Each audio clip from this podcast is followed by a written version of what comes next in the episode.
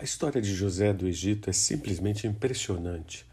Não me surpreenderia saber que é a mais contada nas telas da televisão e do cinema. Até quem não conhece a Bíblia sabe da história do príncipe do Egito. E há muita coisa intrigante na trama, cujos detalhes não estão revelados na narrativa bíblica. Uma delas é o contexto íntimo do tratamento que José dá a seus irmãos quando os reconhece no Egito já como governador.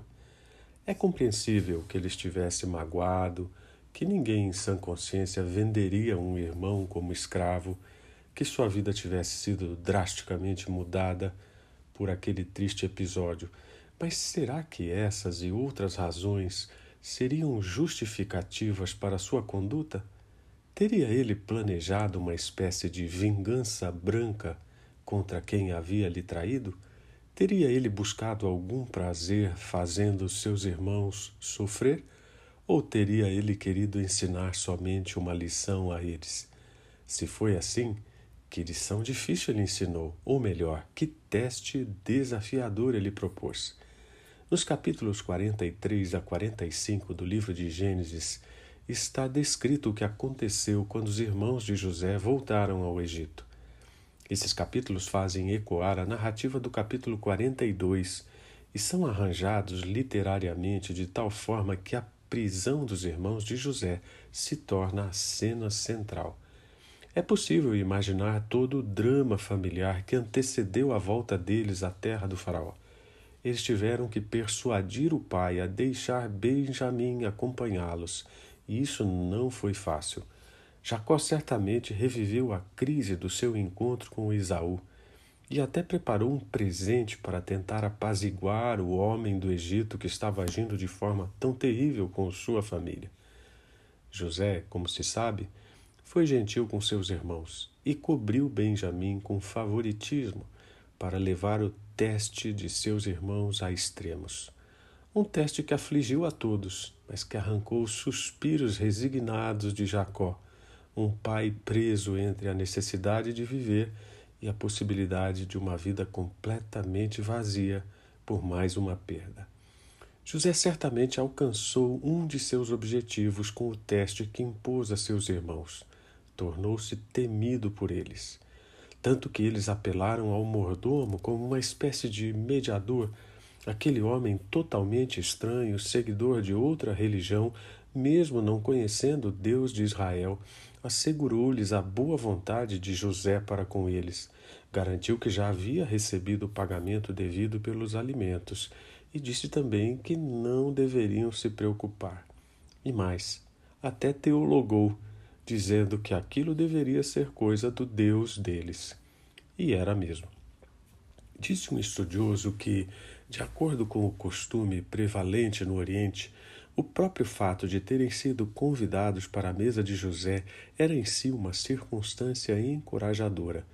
Embora os orientais sejam, em sua maioria, um povo vingativo, mas se você comer com eles, daí em diante pode ter certeza da proteção deles. Mesmo que você tenha feito a eles o maior dano, ainda assim, você não precisará ficar apreensivo com o ressentimento deles. É interessante como toda aquela provação transformou um grupo de irmãos invejosos e insensíveis em uma família unida e solidária. O caráter de cada um deles estava sendo testado até os limites.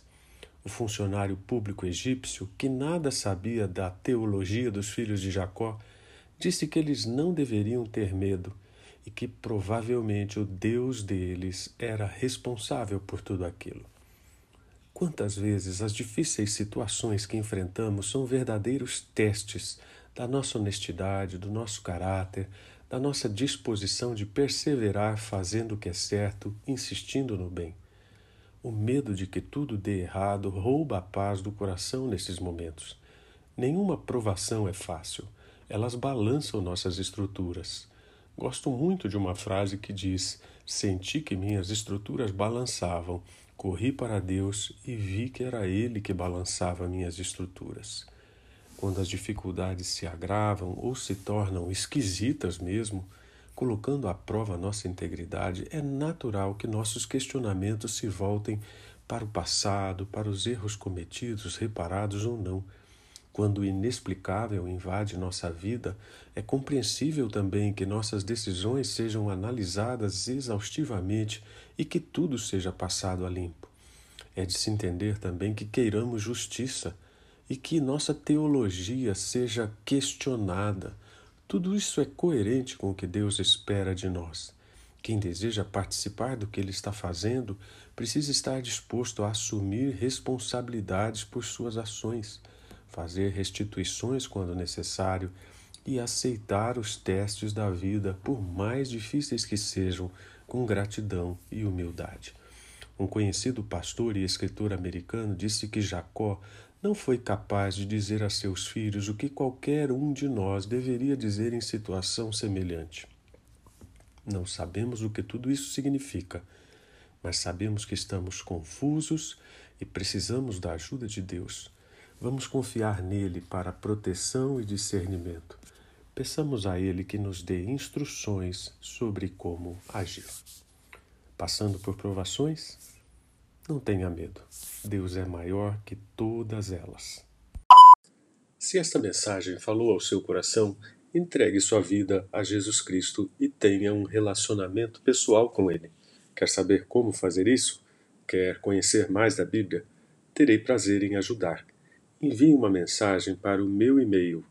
Anote aí: soudecristo@tutanota.com.